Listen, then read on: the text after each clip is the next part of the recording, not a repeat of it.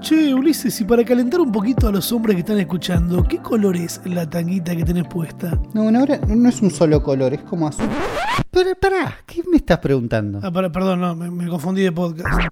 Esto es el futuro podcast con Ramita Gran y Ulises FTW, ambos desconocen su padrón electoral.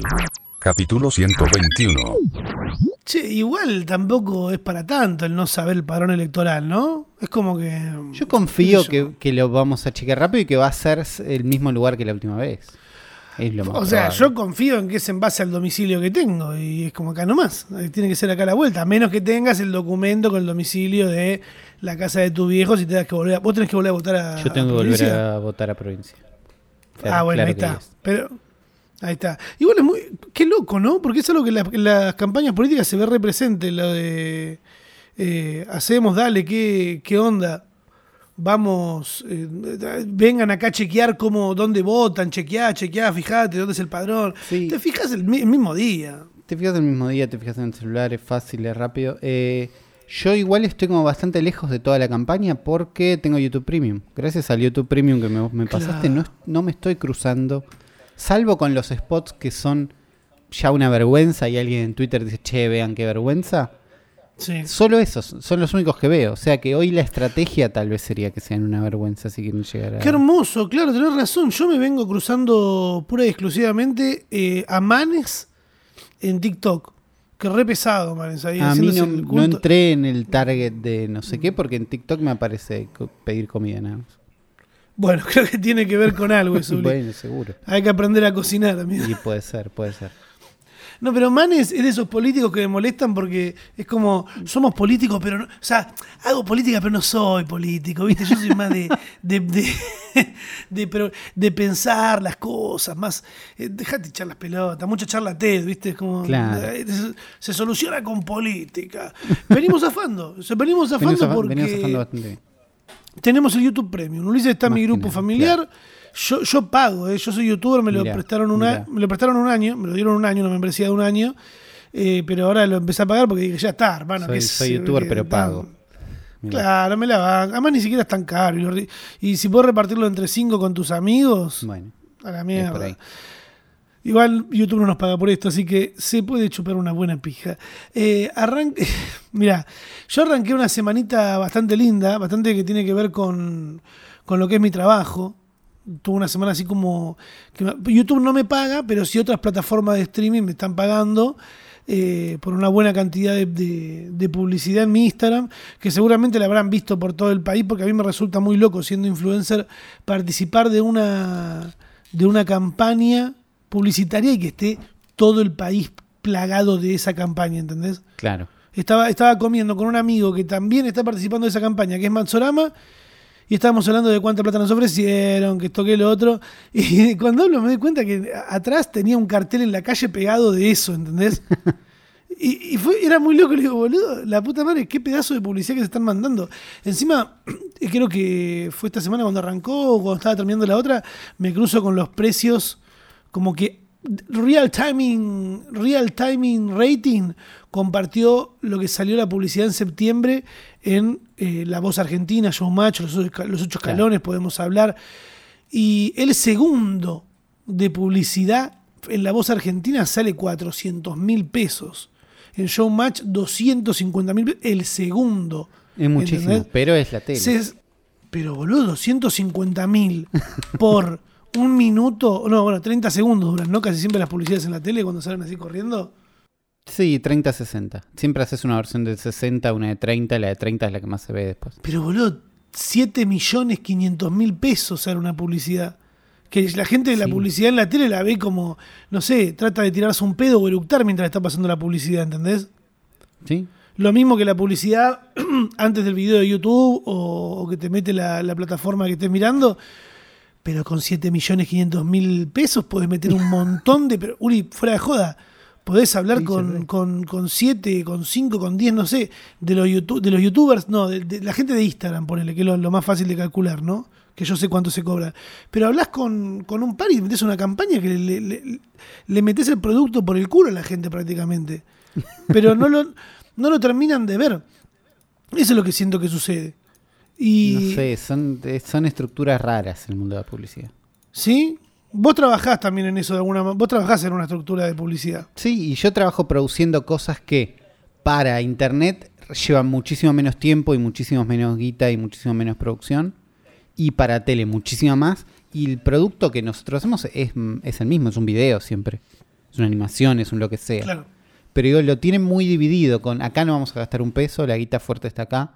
Y yo me imagino que alguien en alguna parte de toda la cadena lo tiene medido como, y la verdad rinde pagar todo esto en una... Sí.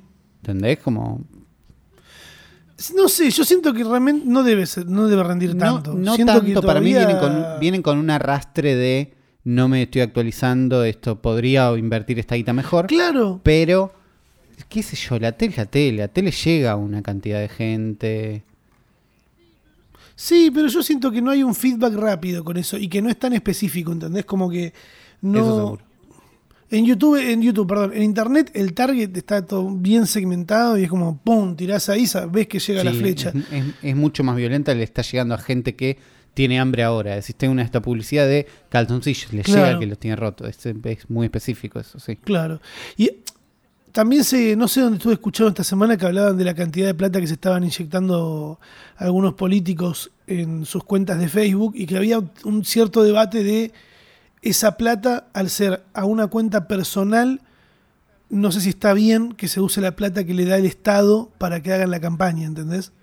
Como que la plata te da a vos, una- el Estado te da plata a vos para Para que que- hagas tu claro. campaña política para tu partido, para vos como figura pública, pero el Facebook termina siendo algo personal que vos te vas a quedar siempre, no es que estás representando al partido en ese caso, Claro. ¿no? Es como, qué sé yo, rari. Lo- lo- vi que lo estaban cuestionando por ahí, pero creo que si algo que queda claro es que este año y el anterior el tema en internet es la guita, Claro que puntualmente. sí. ¿Qué hacemos con la plata? ¿Se la damos a la gente por ver videos en TikTok? Eh, ¿Les pagamos la publicidad? hacemos Está todo como, bueno, vamos a empezar a mover la guita. Internet va a ser la guita ahora. Claro, que, que se den guita entre ellos. La gente, che, la gente tiene ganas de darse guita entre ellos. Bueno, ofrezcámosles el caminito y cobrémosle un... Yo estoy ¿De qué? harto. ¿De qué Uy, par- qué de ¿De qué estoy parte? harto de. Ah, Harto de, de entrar al doc y que siempre haya una noticia que es Twitter está por lanzar los super follows, Twitter lanzó los super follows, Twitter está evaluando la manera de, de venderte algo y están todo el tiempo dando vueltas y sacaron algo y lo pusieron. No sé, estoy harto, pero aparentemente salieron el, el primero de septiembre, hace unos días salió. Los auténticos super Twitter lanzó en follow para algunas Unidos y en- cuentas en y en Estados Unidos y Canadá por ahora. En- una suscripción mensual que paga y respalda a los creadores. Nosotros lo venimos hablando hace como dos meses. Porque ellos lo vienen como bueno por ahí, no sé qué. Pero bueno, Twitter está tratando de hacer cosas. Es raro en el contexto de Twitter. Yo creo que él puede agarrar a un mundo más. Primero, un público que está escapando de OnlyFans. ¿no? Porque Twitter tiene todo un lado que no te cruzas tan seguido. Pero de, de mucho porno. Y de mucho contenido erótico y de mucho. Ah, sí, porque es la única plataforma que te permite que te permite hacer que hay porno, tipo, no hay un chequeo de nada. Pero digo, no, yo no me lo cruzo seguido en Twitter, pero cada tanto decís, ah, claro, se puede todo acá. ¿Viste? Como. Entonces me imagino que ese mercado puede llegar a usar el mundo Superfollow. Después hay gente más del mundo medio periodístico que van saltando de escribir entre distintas, distintos medios, pero no tienen un medio propio el que digas, Mm. che, los quiero bancar, banco tal medio, que pueden llegar a tener un, un ¿cómo es? Tener unas notas privadas. Hace poco hubo mucha movida en ese mundo con Substack, que es un lugar que te deja hacer tus propios newsletters y vender estos newsletters. Viste que hay como una... Es raro porque siento que nadie tiene ganas de leer un newsletter, pero hay toda una movida de gente escribiendo newsletters. Y si hay tanta gente, sospecho que hay alguien leyéndolo que está funcionando. Pero es esto de me suscribo y me llegan tus mails con una notita, con unas cosas, con un compilado de noticias, con un no sé qué. Hay varios, están buenos. Yo traté de suscribirme a varios, nunca termino leyendo ninguno, la verdad. El mail es este lugar que quedó como abandonado. Twitter compró una empresa que hace esto. Entonces se pueden hacer tus newsletters dentro de Twitter o al lado de Twitter. creo que por ahí ese mercado, el que pagaría por un newsletter, se puede llegar a suscribir un superfollow. Pero si no lo siento que es de estas cosas que vamos a estar hablando. La próxima vez que hablemos de esto es porque Twitter lo está dejando de hacer. ¿No? Como hablamos la otra vez de que Twitter Mm. deja de tener historias. Y ahora se suma LinkedIn. Que también son medio unos, unos pesados de vamos, eh, LinkedIn es para hacer contenido. Y acá tenemos nuestros creadores, tipo, y tratan de que LinkedIn sea un lugar que para mí no es. Con y ahora estaban tratando con stories. A partir de fines de septiembre guardate las stories de LinkedIn Va. porque no las vas a poder subir más. Se acabó nadie las vio no pasa nada.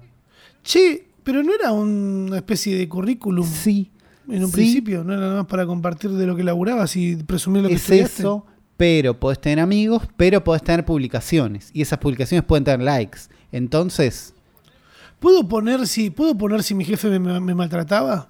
en teoría sí creo que no pegó, no pegó ese giro pero debería Ah. ser el lugar digo ya está Y porque ju- justo esta semana me crucé en TikTok con un video de un viejo de mierda que le decía a una empleada, habla o te rompo la trompa. Y fue muy gracioso porque, sí, sí, no, gente súper violenta. Que igual cuando lo vi dije, uh, qué mierda esto, pero es re Claro. común, decía por dentro, ¿viste? Porque me acuerdo de épocas en las que yo trabajaba y de, de plantearle algún tipo de idea a algún jefe eh, y que me digan, pero cerrá el orto y ponete a laburar, cor así, ¿entendés? Innecesario, porque ¿con qué necesidad tenés de, de- de- de esa agresión verbal de decir, oh, bueno, me, está- me tengo que bancar esto porque es mi jefe? Innecesario. Pues, che, mirá, la verdad que la idea que me está diciendo no me gusta mucho. Te agradecería que vuelvas a trabajar en lugar de putearme. Y me crucé con eso y fue muy gracioso como... Si lo encuentro se los dejo en la página de futuropodcast.com, que es donde está la guía nuestra. Eh, TikTok me recomienda ese video de este viejo de mierda hablándole mal a la empleada. Y dos TikTok más abajo, o directamente abajo, me, me recomienda un video grabado de la puerta del local del viejo ese, todo con los vidrios rotos y gente bardeándolo. Le habían ido a romper todo el local al viejo de mierda. Es que Fue genial. Fue como, uh, mirá qué rápido que me resolvió TikTok. sí Es como, uh, espero que, se- que- que alguien le haya pedido listo. perdón a esta persona. No, ya, le fueron, le rompieron todo el local. Una no, pero porque las redes dan para Eh, eso. No sé si LinkedIn pega para ese lado, porque tampoco entro a LinkedIn a ver contenido de, de nada. No sé si alguien. Ahí, No, hashtag el futuro podcast, si alguien en Twitter nos quiere decir, no, en LinkedIn la verdad que hay un montón de gente denunciando un montón de gente que trabaja mal y hace Sí, cosas. sí, sí. Sería bárbaro, ahí nos cuentan. Yo lo, lo que me encontré en, ahora que decías TikTok, una piba community manager que dice, estos son los audios que me mandó un, un ex cliente, dice. Y, y un audio, un chabón re enojado diciendo, pero ¿cómo? Si yo acá estoy haciendo la misma pu- publicación que hacías vos, ¿y por qué no lo está viendo nadie? Entonces, explícame entonces, porque yo lo estoy haciendo bien, yo sé hacer esto. ¿Y qué pasa que no la ve? Entonces, ¿qué hiciste? Viste, enojado porque... Y ella dice, bueno, esto es- pasa cuando hay gente que no estudió, que quiere hacer lo mismo que una persona que sí estudió y no tiene los mismos resultados y se enoja. Pero terribles audios, lindos audios. También ele- tenés que elegir con quién enojarte, ¿no? Me- yo ya lo vengo diciendo hace rato y me, ca- me causa mucha gracia toda la gente que se enoja con el algoritmo de, de Instagram. Nunca existe la opción de que a la gente no le guste el contenido que haces, ¿viste? Bueno, Siempre esa era como, otra "No, que había visto. Instagram también, no claro. me muestra. Es muy complicado trabajar con la atención de la gente. Yo esta semana, eh, a mí las historias me las están viendo en el mejor pico que lo tuve esta semana, Que es 150 mil personas. gente. Me están mirando las historias. Es un engagement altísimo por la cantidad de seguidores que tengo, ¿entendés? Obvio que hay gente que le mira mucho más, pero yo tengo un número razonable en relación a la cantidad de gente que me, que me sigue porque les gustan las cosas que hago. Pero ¿entendés? Y es porque- más de lo que tenías antes, como que pegó una subida o más o menos. No, estoy probando cosas. Vengo probando lo que ya venía hablando antes, de dejar que el, el algoritmo. Se enfríe. Pf, que el algoritmo. que me da Sí, vergüenza no hay que decirlo más, pero Que el, no sabés qué es lo que qué es la palabra. bueno, que Instagram, que Instagram. Instagram descanse de, de- que Instagram descanse de, de- de pensar si tiene que mostrar o no mostrar mis historias, Claro. ¿viste? Vi mucha gente esta semana mangueando reacciones. Mm, Reaccionenme a esto. Mucha, mucha gente. Le mando un saludo a Cacto. Le, mando un saludo a Cacto que escucha este, este podcast. Y es una persona que merece mis respetos, Cacto, porque está trabajando muy bien lo que es eh, Mirá, TikTok. No, no sé Está muy, muy metido. Sí, sí, Lo seguilo porque está ahí también depurando gente, a ver si la gente va o no va al gueto. Eh, y sé que escucha este podcast hace mucho tiempo. Y los que también escuchen este podcast y estén en la ciudad de Rosario, Pongan cepillos porque ya pueden comprar su entrada para ver el futuro podcast en vivo en Rosario, donde no sé, pero podés comprar tu entrada a través de entradaslabarden.com. Claro, soy un estúpido, es en el Teatro Labardén, que es un teatro hermoso, por lo que estoy viendo imágenes que acabo de googlear porque no, no sabía. Eh, vamos a estar ahí haciendo el futuro podcast en vivo el día 24 de septiembre. Tienen tiempo para sacar la entrada, pero asegúrensela ya. Eh, así no, no se lo pierden. Se- se- 24 a las 9 de la noche. Es viernes 24 a las 9 de la noche. Ahí en, en Rosario. ¿Dónde estábamos? Perdón, me, me- me metí tanto en hacer la publicidad que me, me, olvidé dónde estábamos parados, Ulises. Ahí estábamos. Estábamos que tenés un engagement bárbaro en Instagram y estás contento. Ah, sí, que soy fantástico y genial. locas. Bueno, fue eh, probar de que, que el, que el algoritmo. Ay, Dios, basta de decir algoritmo. Que descanse Instagram de mí. Claro. Y como que, no sé, fue un buen pico de reproducciones porque también me, me ocupé de que las cosas se vean lindas. La aventura que tuve eh, fue acá más o menos dentro de mi casa, pero gustó, ¿entendés? Probando cosas. Y la verdad que eh, la semana arrancó como más contento porque me crucé con un segmento de, de contenido que está muy bueno, que es el del shitpost de, de tías, ¿viste? Eso de, de tías. Es lo que pasaría por, por un reenviado de WhatsApp o en Facebook, pero que llega a tus manos. Claro, que dice como, antes de irme a dormir quiero desearte buenas noches. No hay nada más difícil que vivir sin ti. De fondo y, un texto con una luna y una estrella fugaz diciendo que tengas buenas noches. eh, o música árabe de fondo y un tweety diciendo feliz juernes. ¿Entendés? Es como Sí, ah, unas lindas construcciones. Una, una construcción fantástica que no sabes quién la hizo. Pero esta semana estén atentos a mi Instagram porque voy a tratar de, de hacer algunas de esas placas y compartirlas con ustedes para que compartan en sus historias con, con alguna imagen. Voy a ver, voy a poner ahí a trabajar mi, mis dotes de fotógrafo y de, y de diseñador. ¿Cómo se dice cuando aprendes por tu cuenta y no querés estudiar? Autodidacta. Autodidacta. Cuando no claro. querés estudiar. Cuando no querés estudiar, cuando más o menos sabés de, Cuando más o menos sabes. Más o Claro. menos. Photoshop. de- ¿Tu semana qué? ¿Qué lo que? ¿Cómo estuvo? No, mi semana está- estuvo súper tranqui. Estaba chusmeando recién, bueno, ¿qué, qué me pasó? ¿Qué vi esta semana? Y lo más loco de esta semana es que me compré todo lo que dije que me iba a comprar en el futuro podcast en vivo. Que hicimos la otra vez que dije, Bien. me iba a complicar, voy a poner la cámara, una capturadora de video barata, no sé qué, no sé qué. Te Y dijimos que no lo hagas, lo hiciste igual. Me dijeron que no lo hagan en el visual. Yo dije, me puedo asesorar más, pero no. Me voy a asesorar hasta donde quiero porque quiero hacer esto. Y la ¿Te capturadora... asesoraste con algún video de YouTube? Un par, un par medio tranqui, así como medio de lejos. Vi que Nuti, ¿no? N-U-T-T-Y, hablaba bien de esa capturadora. Y dije, bueno, ya está, no sé qué. La capturadora es fantástica, que es tipo de esas que son un pendrive, pero con un HDMI captura cosas. Sí. Es fantástica para, co- para costar lo que cuesta, captura HD, todo bien, buenísimo. Pero, como es muy barata, no se comunica bien con la cámara. ¿no? Por HDMI Claro. las cosas hay como una, una conversación que tienen, un handshake, no sé cuánto, que los aparatos entre sí dicen, yo soy una tele 1080, mandame 1080, bueno, buenísimo, te mando 1080. Y esta capturadora, por under que es, no hace eso. Entonces cuando le dice a la cámara, la cámara dice, che, ¿qué crees que te mande? La capturadora no contesta, la cámara le manda 480. 480p. Eh. Entonces, si uso la capturadora con todo el caminito, 480p no está bueno, no anda bien, 4.3 feo. Si uso el driver de webcam que hizo Canon, no sé qué, puedo y funciona bastante bien, pero la resolución no es bárbara, no sé, me, me, me peleé, me enrosqué con eso, me quedé con delay en el audio y en un momento dije, ¿y si enchufo la webcam que tenía antes y listo? Y como que anda más rápido y mejor. Y entonces volvimos a, bueno, ahora tengo un montón de cosas que las puedo usar para algo y las voy a usar para algo en el momento, pero que no resuelven lo que quería, así que la webcam Logitech 920 C90 C90 que me prestaste vos es bárbara. Bueno, la cosa es, ¿cuánta plata tiraste? Y 12 lucas, más o menos. ¿12 lucas tiraste? No tiré, me sirve, son cosas que sirven.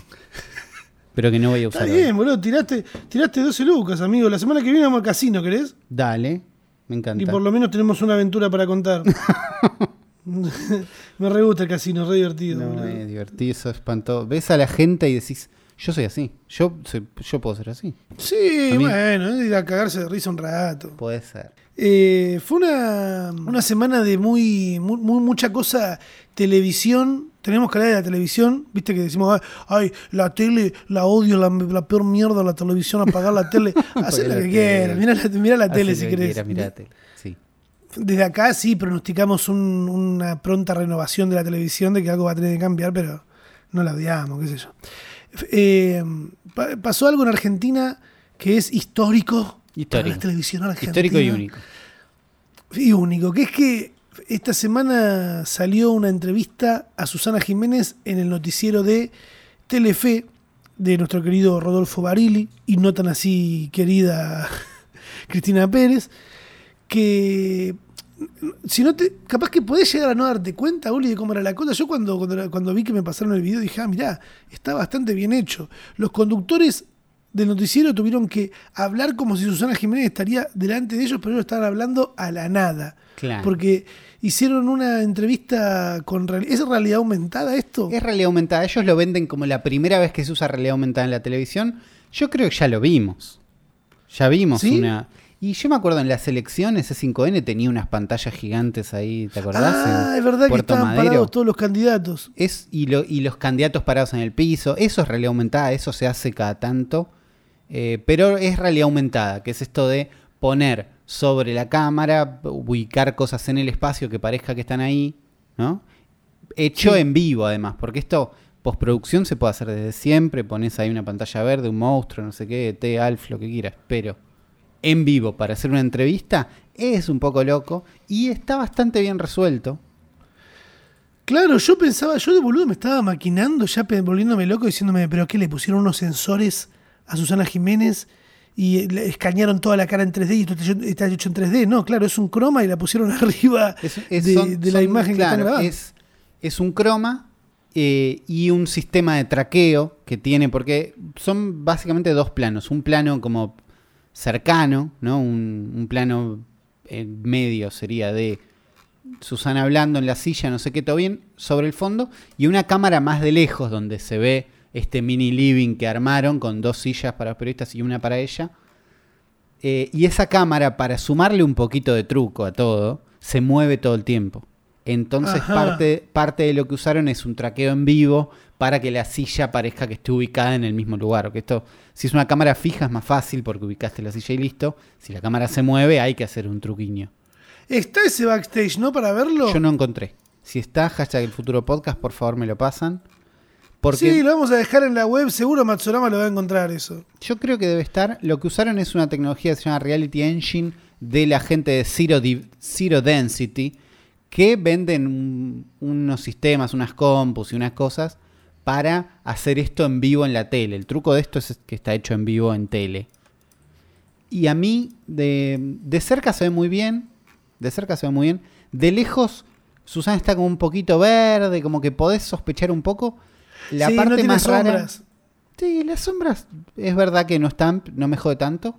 Eh, las miradas son raras. Ellos miran bastante bien a. Bastante bien, no perfecto, pero bastante bien, porque ellos tienen que ver un punto fijo. No sé qué habrán puesto. Entonces, por un Sí, lado, quiero tampoco es que saber- tienen la cancha, porque tampoco tienen la cancha de Germán Kraus, ¿entendés? No es que oh, Bueno, por eso. te- hubieran te llamado a Germán Kraus o a te cualquier faltan otro que un par de temporadas Dibu. de Dibu para hablar a un punto fijo. No es, no es fácil para ningún actor hablar a un punto fijo. Eh, un periodista no es actor, entonces es más difícil. Eh, me intriga, ¿qué pusieron ellos para, para imaginarse a Susana ahí? Porque ellos la miran ahí todo el tiempo. Si la estaban viendo en algún monitor o no, en algún lado para ver qué cara ponía, o fue tipo, vamos con audio y ya está. Capaz le pusieron el monitor ahí. Por ahí el monitor estaba justo atrás, atrás de donde estaría, entonces ellos podían ver derecho. Pero la vista de ellos está bastante bien. Susana está como medio raro mirando y ahí es donde me muero de ganas de ver cómo era el set de Susana. Porque ellos están en ese living, pero Susana está en un croma. ¿Y Sí. está en un croma de dónde? De la casa porque Hay foto, está... hay foto. ¿Hay foto de como eso? Sí, sí, sí, se la vamos a dejar en el. Yo la vi, la vamos a dejar en el, el futuropodcast.com. Ahí tienen la guía del capítulo con todo lo que Y además tienen el mismo sillón. En eso estuvieron pillos.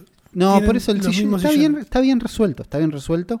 Igual a mí me Ahora hubiera gustado vamos por más. en- Ahora quiero que sean la entrevista de realidad aumentada de la semana es con y haya gente fantástica, extraterrestre. Claro. Dibu quiero, ¿entendés? Como... Pero no podían meterlo en un. Che, no tenemos ninguno, ¿no? Hoy no tenemos ningún ningún personaje, eh, o sea, que no exista en el mundo tangible. ¿Algún personaje digital? No tenemos personajes digitales. En su momento teníamos una banda de. ¿Te acuerdas que había una banda de cumbia que era en la época de gorilas? Sí, pero no, ¿entendés? Como me decís y me lo puedo imaginar, cierro los ojos y no lo veo. A ¿Cómo ver, cumbia digital, si me parece. No, me parece cualquier cosa. Eh, pero había una banda en la época de. de, de gorilas. Había una Bueno, banda tú- de cumbia así, pero no participaban de, de la tele, eran tipo era una, una banda. Sí, sí, pero parecían Pasión de Sábado, ¿entendés? Sí, A- es había. verdad, es verdad. Estuvo Dibu, estuvo Quito Pisas, estuvo Hugo de a jugar con Hugo. Eh, pero después nos quedamos sin, sin personaje digital. Claro. Si no alguien sabe- No estamos en un momento de personajes digitales, la verdad. Claro, Samba volvió, Samba, a la, a la TV pública. sí. A mí me encanta el samba rocho, boludo. Siempre que me lo puso, digo, qué buen samba, boludo. Son unos hijos de puta. ¿Cómo se puede ser tan clasista en, en dos segundos? Bueno, también, ¿cómo se puede ser tan pajero? Creo que esta semana, va- va yéndome para un lado, yo estuve, Vaya. arrancamos este podcast haciendo referencia a un podcast que la verdad que se la juega bastante, que es el O Podcast. De, para los que no saben, se lo habrán cruzado seguramente, es este este podcast donde hay una morocha hablando y le preguntan el color de la tanguita y si es muy puta o no es muy puta. Y es un espacio que va a existir, sea, es un espacio que había dejado de existir en su momento. Yo había hablado de que dejó de existir las novelas de Cris Morena, eh, cebollitas, todas esas cosas. eh, para adolescentes desaparecieron. La ficción para adolescentes desapareció. Están consumiendo otra cosa los pibes ahora. Y algo que había desaparecido también era algo así como un contenido sexual más, eh, Choto. no sé si quiero decir chabacano, porque puede ser considerado como que estoy insultando a, a, a Elo Poca, y la verdad no es la idea, pero algo más como café fashion, ¿te acordás? Sí, Más un cachondeo, más old school. claro. De, de- de poner la voz así, de la tanguita, del diminutivo, de la cosa que está chocando muy fuerte eh, contra la generación centennial, ¿entendés? Claro. Que está como mucho más estresada por un montón de cargas sociales que hoy eh, se han armado en los últimos años. Y ves esto que es mucho más relajado, no, ¿sabes cómo te cogió? Nada, más, put- eh, más por ese lado. Y, y es muy loco ver cómo choca. Hay un montón de gente que lo está interpretando como, bueno, es algo que existe y va a seguir existiendo. Y otros que, ¿cómo les puede gustar esto? ¿Qué, qué pijadura que sí? Bueno, sí, eh, pasa y están. y, me causa mucha gracia ver que le ponen el fondo de, de- de la imagen a un montón de gente que no estuvo ni va a estar en ese podcast. Eh, que el- quien lo conduce es el padre de Nordeltus. ¿Vos te acordás de Nordeltus? No, ¿qué es Nordeltus? No tengo idea, Nordeltus, no lo escuché jamás. Nordeltus es de la época. Es increíble porque es un pibe que no sé qué edad tiene ahora, debe tener 18 años ya, onda, ya creció bastante. Wiki, era un- YouTubepedia. Era un nenito que, si vos googleás Nordeltus, era un nenito que tenía un canal de YouTube, que soñaba con ser youtuber como cualquier niño, pero como te- la familia tenía plata, bueno, le compraron todas las cámaras, le armaron un logo, lo llevaban a todos los eventos que, que habían por hacer y se, se pasó haciendo videos siendo muy niño también, no querés era como raro verlo. Claro. Eh, y, y ahora como que dejó de hacer videos, pero el padre viene hace un tiempo haciendo este podcast y, y ahora lo llevó para el lado de lo hot, Mira. ¿viste? Llamando a algunas trabajadoras sexuales virtuales, actrices porno. Eh, muy divertido, boludo. es muy, muy café fashion, ¿entendés? Es como un segmento de podcast que sigue estando ahí. Un podcast caliente, Elo Podcast. Listo. Ahora, volviendo a la realidad aumentada, porque ha sido una semana muy de realidades aumentadas. Mucho.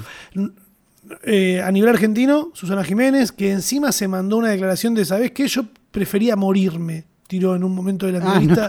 claro, yo estaba muy Sí, sí, sí, con fuerte, la parte fuerte. tecnológica, pero O capaz se matan como hizo Cobain. Dijo, no, no dijo eso. Eso lo dijo Lucho en, en su sesión de Gallery Session, eh, que hizo el tema Money Machine, que se lo recomiendo. que Yo estuve escuchando como un estúpido todo, vengo hace dos semanas clavado ese tema en la cabeza. ¿Lo escuchaste vos? no, Money Machine.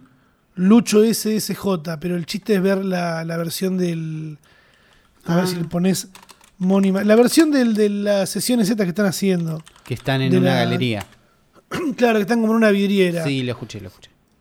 que en una frase tira eso. A ver, en 10 años es una su name o capaz se matan como hizo Cobain. Sí. Bueno, Susana se ve que también lo estuvo escuchando y tiró la de yo preferiría morirme antes de que me agarre COVID, como que la pasó muy mal. Y por eso también es que hacen esta entrevista de manera remota, creo, porque ella está en su casa y no puede salir, ¿no? Está que- terminando su aislamiento, eso dicen al principio, claro. Bueno, se acordaron medio tarde estas personas que hacen esto para promocionar el, el servicio, boludo. El- era hace el año pasado esto. Mirá toda la, la- la cantidad de entrevistas con realidad aumentada que nos estamos perdiendo por alguien que no se avivó. ¿Eh? Que La, estaba ca- tirando la la, cantidad de zooms que vimos de casas, de imágenes Dios de santo, por suerte se, está acabando todo eso. Eh, también bajaron mucho los casos, eso es lo que hay Sí. que, que destacar. Yo vengo viendo la curva de contagios y muertes y la verdad que estamos en un momento muy bueno en comparación a lo que veníamos pasando. Volviendo a la realidad aumentada, hay algo a nivel internacional que me parece una jugada muy muy buena, lo charlábamos con la producción, de que ABBA, la- una banda capaz que no se escucha mucho centenias, pero ABBA es una banda de dos mujeres, dos hombres, de lo- de la época de los 70 o 60, Uli, 60, ¿no? Estoy googleando Baba en este momento. Oh, Dios. Bueno, somos esto. No, somos una mierda, somos una mierda. 1979 sacaron Chiquitita. Bueno. Chiquitita, sabes muy bien. Bueno, banda que seguramente en algún momento se habrán cruzado.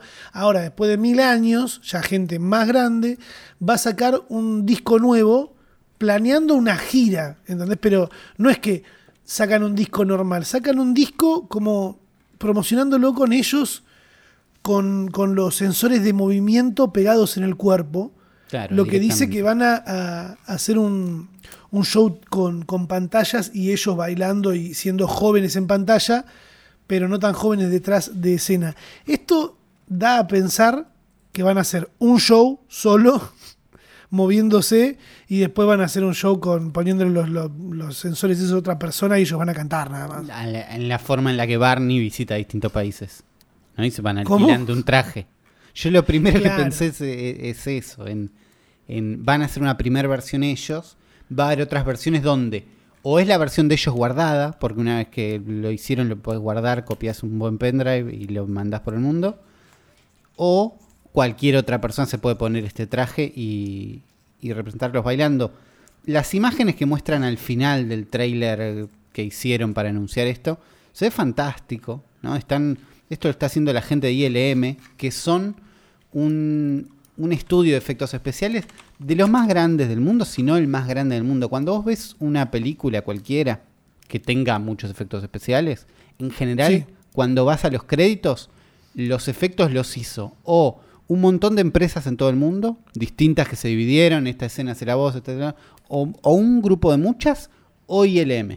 ¿Entendés? Como no hay muchas chances de que haya otra, otra empresa que se pueda encargar de una película entera.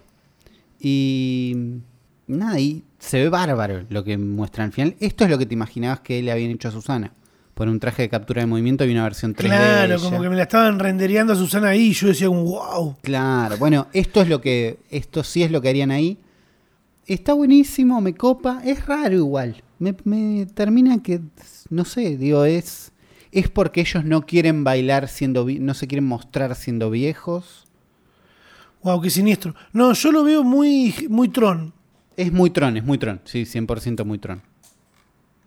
Necesito otra cosa, necesito que aprovechen eso y que no sé, capaz que el- uno de ellos se convierta en un dragón, ¿entendés? A mí siempre me da ganas de que pase eso. ¿Entendés? Que, que exploren los límites de lo que no se puede. Pero es verdad que lo que no se puede es volver a tenerlos a ellos jóvenes. Entonces, un recital nuevo de ellos, que se vean como se veían en tipo en, en el primer momento, es bastante fantástico. Me imagino que alguien va a flashear bastante viendo esto. Eh, sí, es verdad que si da- hacían lo mismo, porque digo, ellos igual van a cantar, igual se van a mover, igual van a bailar, supongo. Sí. Si lo hacían siendo viejos, digo, está bueno por un lado, por ahí por otro no tanto. Igual sí, es- no sé, iba- esto es más canchero y loco, entonces bancamos. Sí, además un poco más de, de- de- de picante ahí, como un, un poquito de sal al, al show, ¿no? Sí, Porque sí. si no eran como ellos, siendo, eh, siguiendo siendo ellos, ¿no? Claro. Miren, les contamos algo. Ustedes pueden comunicarse con nosotros a- solo a través del hashtag El Futuro Podcast. Y abro la convocatoria a que nos escriban a elfuturopodcast.gmail Upa. en el caso de que nos escuche gente que trabaje en cargos relacionados a la política o a la publicidad que sean grandes cargos únicamente. ¿Entendés? Yo me, preguntaba, che, bueno, ¿nos escuchará gente de que trabaja, eh, algún diputado a nosotros?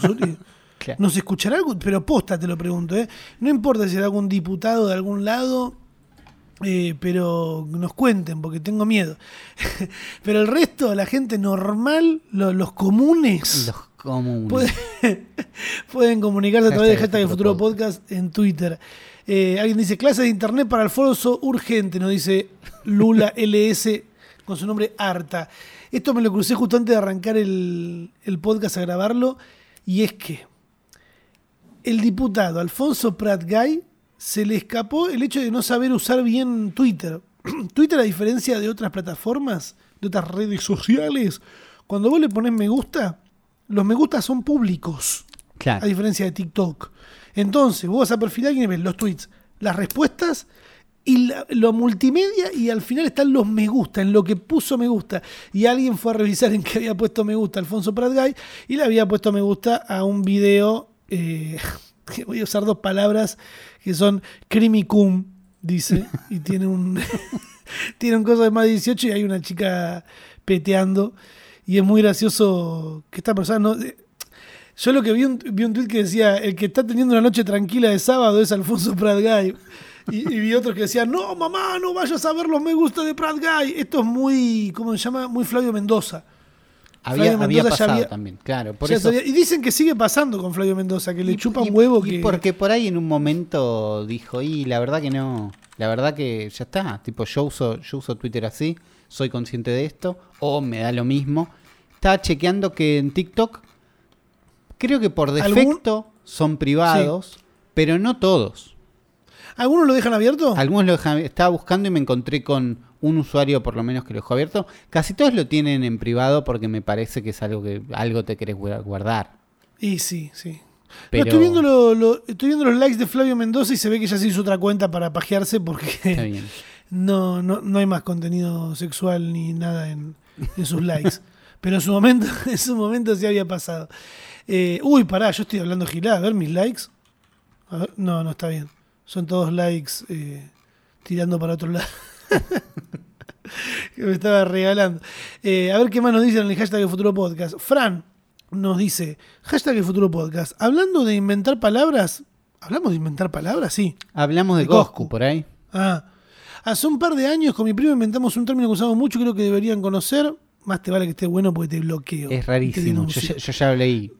Pero Sí, yo lo leí por encima, me parece que lo vamos a tener que denunciar. No, Eh, no, rem- reemplaza al lo vi pero no lo vi, Claro. que es popular más o menos, eh, el verbo hansulear. Eh, y nació a partir de la, de la peli de Han Solo, claro, yo no me quedo afuera esto, perdón. Que dice, justamente claro. viene de saber que había salido la peli pero no haberla visto. Se usa cuando, por ejemplo, hablando con un amigo, vi que salió un video en YouTube, no entré a verlo, en ese caso digo que hansulié el video. Mm, A ver, no hay, hay una necesidad no- real, hay una necesidad real de que el verbo que él trata de buscar está bueno, porque a mí me pasa mucho que, che, ¿viste tal cosa? Y lo vi, pero no vi, tipo, es algo que te digo acá muchas veces, ¿no? Y, y- y pasa, pero justo hansulear le funciona solo a él y al primo, ¿entendés? Como no, Sí. no es exportable al mundo, porque Perdón, Han Fran. Solo es una película, que hay gente que vio y hay gente que no, pero no... ¿Entendés? Como no, no podés hacer una gran relación. Entonces, No, Fran, perdón, eh, no, por algo no sos Coscu, di- discúlpame. no, igual disfrutalo vos con tu primo, seguro a ustedes les gustan. Es, un- es una palabra que se necesita. Tal vez no la, No no vuelvas la a vamos a no vuelvas a repetirlo nosotros. acá nada más. Claro.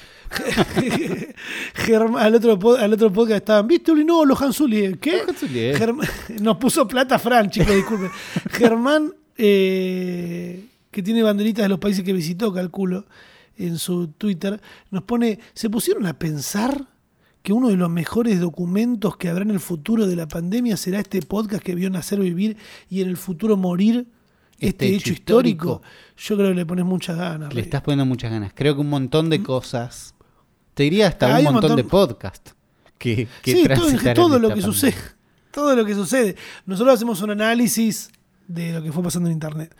Ah, bueno, este tema también es muy importante. Seba nos dice, hashtag el futuro podcast, ¿será toda la temporada con actores reales o solo será un capítulo del mundo real rompiendo la cuarta pared? Porque Adult Swim compartió eh, C132, Rick and Morty, un teaser de no sabemos qué va a ser, si un capítulo o una nueva temporada. Yo por mi parte digo que va a ser más bien un... un No hay chance de que sea, para mí hay que bajar la- las expectativas, no hay chances de que esto sea una temporada entera. Puede que en el mejor de los casos sea un capítulo entero, puede que Claro. sean solo publicidades, pero ¿qué vemos? Una versión de, de actores, live action, filmada. Un live action de Rick and Morty. Y Un el que está de Rick de claro. el que está haciendo Rick es el Doc de Volver Es al el Doc de. Volver al Futuro, que es una inspiración directa casi de... Claro, que es una inspiración directa ya hablada por el creador de Rick and Morty, Claro. de que se inspiró en Volver al Futuro. Es muy loco que hayan permitido que el chabón este actúe de eso, ¿no? Eh, sí, o que él se haya copado, no sé. Ah, él, cop- amigo, vino, amigo, vino a hacer una publicidad para Frávega. Hizo una publicidad para Fraga, eso es verdad. Hizo una publicidad para No, Frávega. y pero no, ¿quién, quién no va a querer que él esté? No, no es todos, pero digo, qué raro, que- no que qué raro que él se haya copado, porque coparse copa cualquiera por plata. Pero digo, ¿a quién pertenece hoy Volver al Futuro? Ah, los ¿De dueños qué? de Volver al Futuro podían no querer.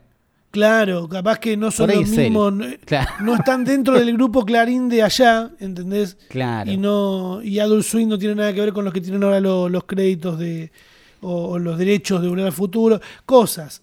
Pero Sí. está, desde acá no te quiero solucionar, pero para mí que va a ser un pedacito seguro de un capítulo en el que van a quieran ir a la otra dimensión y luego aparecer en esa y dicen, "No, esto es mucho, chau." Y ya nos cagaron porque no hay chance de que sea una temporada entera ni en pedo. Todos lo compartieron muchísimo. Eh, vi otro teaser después, de tipo que hay un pepino, de esto de Pickle Rick, se vuelven locos, no sé qué. Entonces, como que hay por lo menos dos escenas filmadas. Entonces, para mí es lo más probable es que sea medio capítulo. Hay que verlo. La última temporada de Rick and Morty está rara. No sé. No sé, yo no. A mí me encanta, pero no, no vi nada de la nueva. No está tan che, acá dice. Cami nos dice. El stream de Gerna 985 del que hablan en el futuro podcast 119 me hace acordar a la peli de Nerv. ¿La vieron? ¿Quién es Gerna? ¿De qué, qué Germa? Yo ya me olvidé de las Hab- cosas. yo creo que es eh, lo que hablamos de que el chabón está haciendo como un Sims en la vida real, donde Ah, tenía un ah, estudio sí. bárbaro y la Sí. gente le iba diciendo qué tiene que hacer. En The Nerve es un trailer que yo ya vi de una película que es muy probable que sea mala, es muy probable que sea mala, pero es de esas películas que decís, yo la quiero ver aunque sea mala, ¿entendés? Porque es... Ya fue, ¿viste? Decís, ya está. Ya- Porque está, ¿eh? Ya fue el cyberpunk, parece. ¿Qué cosa? Ya como que el neón ya pasó de sí, moda. es- no es tan cyberpunk. Es, eh, bueno, es, es de 2016. Entonces es un momento Claro. donde los neones estaban más ahí. Está Emma Roberts, que es la mejor de las Emmas. Entonces hasta ahí está todo bien. Está Dave Franco, que es un copado. Pero es muy de. La gente les dice por el celular lo que tienen que hacer y en- eventualmente los quieren matar o ellos tienen que matar a alguien. Qué sé yo, Neón, viste, como. Es probable que sea mala, la quiero ver. Entonces, Cami, si viste esta película y sabes si es buena o mala, de decinos en hashtag del futuro podcast. Avisanos. Activen el hashtag, boludo. Vayan y tuiteen ahí. Nosotros sí tenemos cosas para leer. Che, dice acá Rodrigo. Se sigue sumando gente a Twitch. Hoy se sumó el vikingo Cristian Martín. Postdata. Esto de que la gente crea que Coscu Seco es el verdadero Coscu ya es un problema. Ah, claro. Porque cuando aparece gente que, como el mago Manuel que hablamos en el siguiente en el capítulo anterior, ahora Cristian Martín le tuitean a uno que la arroba es Coscu Seco y es seco y es una persona que no es ni Coscu ni seco, ¿entendés? El problema es que se sumó a Twitch un periodista deportivo, que es Cristian Martín, al cual yo no conozco, que tiene toda la pinta de vikingo, que es más de ESPN y ese palo. Y fueron todos lo- la gente de la Coscu Army a usar palabras que usan con eh, cuando ven a Coscu, o en general, a usarlas con un chabón que no, no maneja ese, ese lunfardo, ese idioma. Y la verdad que me parece bastante boludo ir a hacerlo así en Sí. la cara, ¿entendés? Porque el chabón eh, primero se ofendió porque justo la palabra nazi, ¿entendés? Justo la palabra nazi, entiendan que puede caer mal, no es difícil. No, no es necesario que lo expliquemos, Zuli entienden Bueno, que cae mal. bueno, o sea, pero- son van a hacerlo a propósito, lo mismo que hace Coscu, que yo la verdad que no lo entiendo cuando jode con lo de eh, re vegano y es como boludo, visto de afuera suena eh, eh, espanta, ¿entendés? Claro. Te- sí, por un lado te hace afianzarte más con la gente que te sigue porque nadie va a usarlo de esa manera, pero con la gente de afuera termina espantando, no, Claro. no, no, no sé, sería hasta interesante de analizar cuánto, te, cuánto le puede llegar a frenar mm, otro tipo de personas relacionándose con, con su contenido. Pero Cristian después salió a aclarar y dijo, no me, no, no me enojo, intentó robar a Coscu, pero me niego a usar la palabra, llegó la cultura vikinga a Twitch, sin malas palabras, buena onda y real. Bueno, este le puso una gana ya. Le puso Dice, Vamos a ver cómo anda. Vamos a ver cómo anda de manera muy civilizada. Cualquier problema aplicamos método vikingo, que no sé qué es el No método sé qué vikingo. quiere pero- decir, pero, pero está bien que le pongas ganas porque no es fácil tener ganas. No, no, además es un trabajo, eso es lo que, Bueno, lo que hay que tener en cuenta. Ergo nos comparte, hola que no sé qué opinan, a mí no me cae bien. no. a mí no me cae bien, pero creo que podría ser algo revolucionario. Que, revolucionario. es muy importante usar las palabras indicadas también, porque decirle revolucionario a Dallas Review, todo bien, pero no. Se armó su plataforma de videos en eh, como si su propio YouTube, pero dudo mucho que no vuelva a hacer videos en YouTube porque mantener una plataforma de videos, llevar publicidad y todo eso No hay, no hay eh, es bastante funcione. Eh, ya vimos gente fracasar. Sí. Si ahora entras, la, la plataforma no funciona, pero te pide un mail para que estés atento y te contactamos cuando funcione. No le den un Dale, mail ahí a voy. cualquiera. Ahora, ahora voy. Ahora voy. te dejo el. ahora Avísame cuando el ande, claro, no. No le den mail a cualquiera. Siento que fue una semana muy Twitter, o yo estuve muy metido en Twitter, me parece, pero también pasó algo relacionado. Seguimos con la relación de televisión-internet. Esto Chan, creo que va a ser un tema de acá a fin de año. Y es que, como estamos también en época de elecciones, como decíamos que nosotros tenemos eh, pago el premio y no vemos las publicidades, estamos igual en una temporada Sí. de elecciones. Sí. En TN, como en la gran mayoría de los, de los eh, canales de televisión, están haciendo este debate, ¿no? Llevando a los candidatos. eh, y estaba María Eugenia Vidal en el, en el piso de TN y sacaron en paralelo a un influencer. Así como, a- vamos a meter a alguien, a ver a quién, a quién podemos llamar que esté más o menos En una posición en la que no vaya a hacerles preguntas que incomoden a, a la Claro. invitada. Bueno, llamalo a Julián Serrano, dijeron. Como diciendo más, ¿qué va a pasar? Al Va final Julián bien, Serrano claro. les, ter- les terminó dando un montón de, de alcance. Porque se La mandó, se mandó una, una burrada de cometer el error de tirar números duros de algo que está mal, que dijo, no, porque el, 80, el 70% de la pobreza es un montón. Y dijeron, no, no, pará, pará, Julián, en. Claro, justo estaba hablando La- con periodistas que, que tenían el dato. ¿no? Que sabían Claro, la primera frenada le dijeron, no es el 70, es el 40, es un montón, pero no es el Claro, es un 70. montón. Ah, bueno, pero en la provincia de Buenos Aires, dijo. ¿Entendés? Como diciendo, Sí, no, no, en la provincia de no. Buenos Aires tampoco. No, igual y no. dice, no, bueno, dame, dame cuatro meses. Bueno, pará, boludo. Raro, estás- claro, raro. ¿Qué, qué- ya qué querés que.? Estás jugando una carrera rara ahí. Claro, la carrera de ojalá que le vaya peor al, al- al país, así yo tengo razón en algún momento. El tema que Julián, o sea, creo que la gente no se sorprende por, por lo que diga Julián Serrano, porque ya se lo veía eh, encaminado para el lado de, de defender el Partido Libertario y todo lo que tiene que ver con Milei y con Spert. Claro. Eh, no sorprende, no es que Julián Serrano venía diciendo, no, sí, la verdad que está bueno que se haya aprobado la ley del aborto y que se empiece a educar más. a-".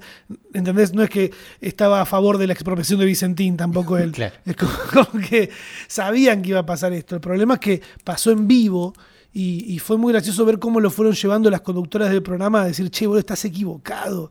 Y le dijeron, y, y encima se metió a repetir esa que tira mi ley, que la- es- no, son todos unos comunistas, dijo. ¿viste? No, dijo, si, va- como- si vamos a ir contra el comunismo hay que ir con todo. Y le, y le dijeron... hay que ir con toda. Muy no, no, no, no, hay que ir con estuvieron, sí, toda. sí. Que, una, una letra que cambia eh, el, el swing de decirlo, ¿entendés? Sí. Digo como, se tiene que ir con toda el comunismo. Y le dicen, ¿para qué, qué es el, que el gobierno de. Alberto es comunista? Le dice. Y, y la pausa que él hace para decir, sí, bueno, eh, sí. Sí. No, Dios. Hasta él se estaba eh, sintiendo mal por dentro de lo que estaba pasando porque se dio Se da cuenta. que cuenta, no- se da cuenta. Hay un momento que podés poner el pausa en el momento del que se da cuenta. Y dicen, ¿qué es el comunismo para vos? A ver, onda, invitando, ya ahí cuando te repreguntan si sabés de lo que estás hablando es porque la estás cagando. Y él dice, ¿querés que lo googleé? Iba a leer, y ahí lo terminaron de liquidar, le dijeron, dale, mientras vos lo googleás, vamos con alguien que sí, que sí leyó. Y es como, uff. Y cambian Sí. de tema y lo limpian y van a, siguen con el Mal, programa. mal, Estuvieron, la verdad, mal. que muy, muy bien. Pero es que esto desde el principio de la carrera de Julián Serrano, no es que Julián Serrano se, se hizo conocido, o sea, ¿por qué se hizo conocido? También por un par de videos de cuando era chico que era bastante homofóbico, ¿entendés? No es que, que, que- que sorprende tampoco esto que está sucediendo. Eh, ahí tenés la tele con internet otra vez, Chocando cruzándose, cruzando los mundos, chocando. Eh, por otro lado, tenemos, hubo un apagón en Twitch que fue muy loco porque yo dije, pará, no hay nadie más o menos streameando, me voy a conectar un ratito. Y me dicen, Rama, ¿qué opinas del paro de Twitch? Ah, había paro. Digo yo, es como cuando vas a la escuela, cuando, cuando vas a la escuela había paro docente, boludo. Tenías que quedarte con, con un docente que fue Claro, junto entras. a todos los No, boludos me- no que me no voy, sabían no, no te curso. podemos dejar salir ahora, no, pero. No, no, tenés que quedarte acá con dos pibes de primero, tres pibes de segundo, uno de séptimo que vino, que lo mandan los padres porque no lo quieren. Eh, porque me molesta mucho eso a veces. ¿qué Que la escuela termine siendo. No, no, lo mandamos igual porque no lo podemos dejar con otra. Dale, vale, dejate hinchar las pelotas. Ah, Eh, sí, yo me- pero. Sí, me, me- me- me metí a streamear y estaba haciendo el A Day of Twitch. Que igual acá en Argentina no sé cuánta gente se sumó, pero era un, un paro que organizaron entre algunos streamers, creo que más de afuera que de acá, Claro. para posicionarse contra los raids de odio y eh, su, eh, su falta de control por parte de Twitch. Los puntos que están marcando puntualmente es que se lleve a cabo un debate público con los creadores y creadoras afectados para desarrollar e implementar nuevas herramientas que permitan combatir el abuso en la plataforma. O sea, la plataforma no está dándole mucha espalda a, a- Nadie. a controlar estos ataques Claro. que hay, que son raid, raid de odios. Vamos todos juntos al stream de Bully a decirle que es un pelotudo.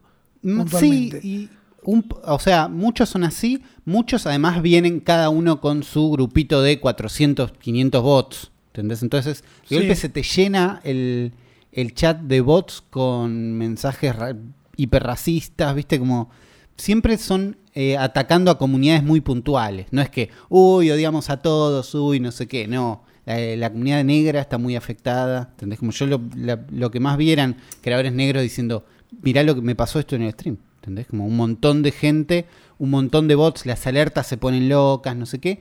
Y lo que primero me encontré es, primero gente diciendo Twitch no me da bola con esto. Algunos diciendo me banearon el canal por tener tantas vistas falsas porque eran bots o tantas donaciones falsas porque eran bots. ¿Entendés? Bueno, se quejó de los bots, se quejó esta semana este chabón Saramay. sí. Se quejó porque estaba, creo que casi le faltaban una cosa de 50.000 seguidores para llegar al millón. Y alguien le mandó bots. Así como, "Puf, toma, le metieron 50.000 bots y le cagaron el numerito final. Y se estaba quejando de eso.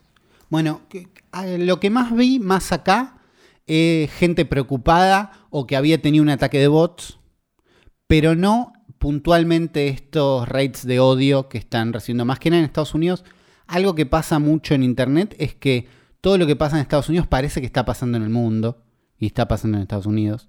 Este A Day of Twitch para mí era algo más de Estados Unidos.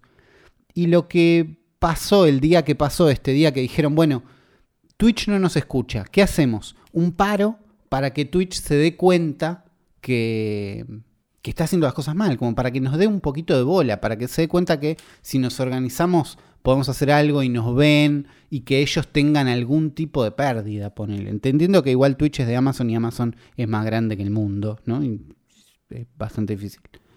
Sí, Eh, le chupa un huevo. Jeff Bezos está, dice, dale, no, no hagan stream, me voy a ver a Coscu. Claro. Seguro les va, va a streamear igual. Bueno, y cuando llegó el día, yo no vi a nadie que no haya estado. Y es algo que es difícil en, en un en algo que es una especie de medio, que es que la gente que no está, no la ves. Parece una boludez lo que estoy diciendo, pero Sí, sí.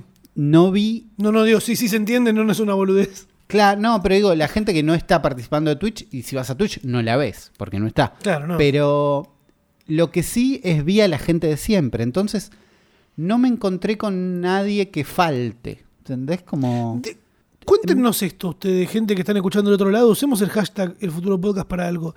¿De qué manera sienten que sería una manera correcta o que pueda llegar a, a- no sé, tener un peso más importante de hacer una huelga como creadores de contenido? ¿Entendés? Como, no sé, sea la plataforma que sea, Twitch, YouTube, Instagram, TikTok. ¿Sería la manera indicada hacer un apagón como hicieron en Twitch, que creo que no sirvió para nada? Ir a las oficinas de, de- de Twitch o de Google o de. YouTube, de quien sea, no, no estaría No. mal. No sé. ¿Entendés? To- to- no, sí, bueno, es que ¿cómo se hacen las huelgas normales, Zuli? El- los docentes, cuando quieren hacer esto, van a la- donde están los, ¿cómo es? El sindicato de docentes o, o lo que mierda sea de, relacionado a eso y van y cortan la calle también. Claro. ¿Entendés? Sí, sí, tenés, O que hacer- hacer algo que se vea, ¿no? Porque alejarse de una plataforma que es que existe para que te vean es dejar de verte. Yo lo- que más encontré ese día fueron algunos streams que dijeron vamos a estar acá, no nos vamos a sumar a Day of Twitch porque no nos corresponde o porque también era medio raro si vos desde acá decías yo me voy a sumar a esta iniciativa, ¿entendés? Como Claro, pero capaz que pudieron haber hecho más capaz eh, un par de, de transmisiones en Twitch hablando pura y exclusivamente Bueno, de eso durante. hu- hubo un par, hubo un par, los, los que más vi hicieron algo de eso, que es tipo, había uno enseñando a hacer un, una especie de bot script para que vos tocas un botón y bloquee todos los bots, les meta una publicidad para ver si haces algo de guita con eso, eh, desactive las alertas, algún sistemitas así, o gente hablando del tema. Eh. Y después salió una nota de Neurogamer que dicen que el, en la baja no se notó, pero en el pico máximo de, de vistas en Twitch, que suele ser de 4.5 millones de gente viendo al mismo tiempo, ese día fue de 3.5 millones de gente viendo al mismo tiempo. Entonces Bien. bajó, un, hubo un millón de personas menos, que es bastante. Es. Entonces, algo afectó. Algo afectó. Alguien lo vio, alguien se enteró de que esto pasó. Eso está bueno.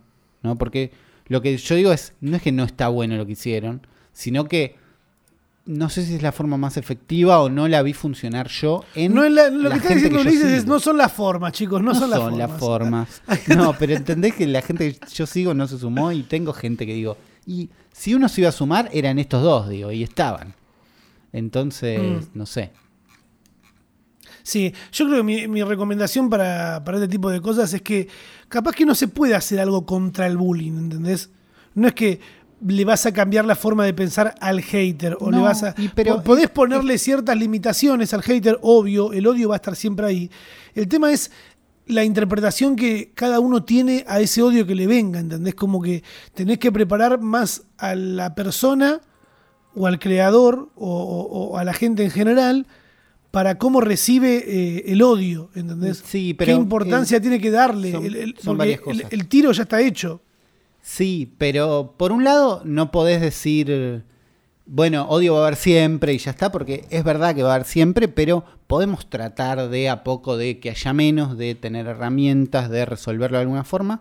Pero una confusión que había en los streams donde decían, bueno, voy a streamear, pero vamos a hablar del tema, lo que muchos decían en el chat es, che, no, esto no va a hacer que nadie cambie de la forma de pensar y que nadie que escupa odio sí, deje de escupir. Ah, ¿sabes qué voy a dejar de escupir odio? Claro, Porque no. esta- Pero no era para ellos el, el paro. El paro era para que Twitch se dé cuenta Claro, para que no Twitch está cuidando algo, a sus creadores y les dé herramientas. Porque en, en mismo en un, un- en un stream de Twitch Gaming se le llenó de bots y lo tuvieron que bajar. Claro, pero es que hasta a veces yo siento que hay una carrera por ser la plataforma que más seguidor, que más activos usuarios tiene, perdón, que más me está por agarrar una CB, que por ser la plataforma que más usuarios tenga, o más descargas, o más cuentas únicas tenga, a veces descuidan ciertas cosas, porque es, que es ese camino. si claro, vos por a ellos les sirve claro, esto. si, si vos me decís que yo me voy a tener que hacer una cuenta, que voy a tener que vincular mi cuenta sí o sí con mi celular, y solo hay una un tu celular puede vincularse una sola vez. Vos no vas a andar creando, creándote una cuenta para bardear, ¿entendés? O vas a cuidar tu cuenta de que no sea mal vista por Twitch desde arriba, porque estás bardeando a todo el mundo y porque te están denunciando en todos los streams, ¿entendés? Me, me hice medio una bola para explicarlo. No, pero se entiende que la carrera por tener muchos usuarios activos hace que descuiden los sistemas de seguridad que podrían proteger a los streamers un poquito. Claro, hace que, haceme que, ya lo, lo- hablé hace un par de podcasts atrás y corro el riesgo de quedar como un facho amigo de la gorra diciendo que capaz estaría bueno que si en, en plataformas así que son redes sociales muy fuertes, eh, se pueda armar una sola cuenta, ¿entendés? Que le encuentren la vuelta para que por tu IP, por tu número de documento, por tu número de teléfono, lo que sea, puedas tener una sola cuenta y si te la mandaste de ir a hatear a alguien o hateaste a, un- a- no sé, te ponen un límite de si en cinco streams te banean en menos de 10 minutos que entraste, es porque estás yendo a, a escupir mierda para todos lados, ¿entendés? Sí, es, a ver, son problemas difíciles de resolver, pero sos ¿Sabes por qué son difíciles de resolver, Uli? Siento que es, es por eso que te decía, por el que, que hayan muchas cuentas. Sí, sí. Sí, sí, es que esto es actividad, esto funciona, esto es público, pero sos Amazon, podés ser un poco mejor de lo que sos ahora. Eso seguro. No sé, pero aparte de que, de que sea como es, es lo que creo que hace también que sea una empresa tan multimillonaria como lo es, ¿no? Y eso siempre está, pero otra cosa que está pasando es que Tim de Tatman, que es un streamer de jueguitos medio gigante, se sumó a Doctor Lupo, que es otro streamer de jueguitos medio gigante, en, che, nos vamos a YouTube. Nos ofrecieron un contrato para streamear en YouTube. Algo que está, una tensión que está como todo el tiempo, ¿no? De YouTube Gaming parece que va a crecer, entonces algunos se asoman, después no está tan bueno y vuelven. Pero YouTube de a poquito va agregando herramientas para que el streaming de aquel lado sea un poquito más, qué sé yo, agregaron clips, formas de revolear guita, de formas de suscribirse. Van tratando de que sea un poquito mejor y una de las cosas que ayuda es que nombres grandes como Tim de Tatman o Doctor Lupo tengan un contrato directamente, porque ellos no se van porque, che, voy a probar qué onda.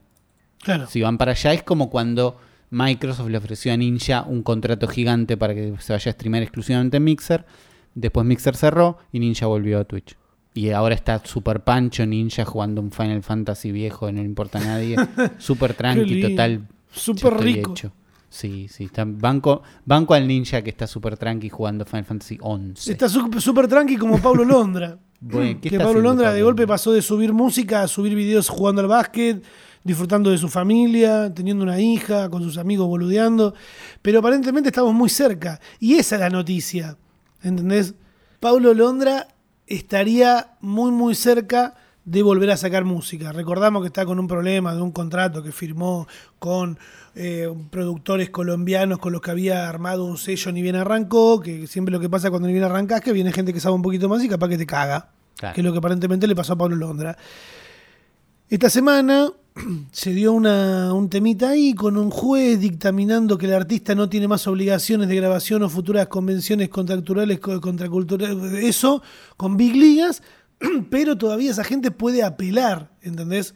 Como que todavía no está como cerrado del todo el caso, pero se llenó de gente. No, Pablo Londra puede sacar, qué contento que estoy. Gente tirando tweets a ver si se pegan de Pablo Londra. Es como, guárdenselo.